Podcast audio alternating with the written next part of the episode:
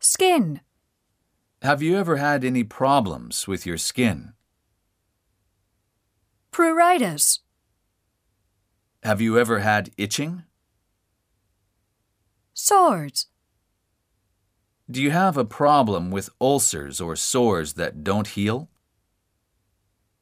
Pigmentary changes.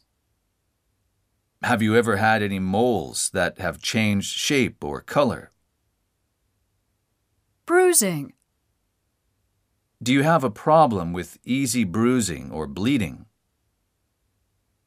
Hair. Nails. Have you ever had problems with your hair or nails?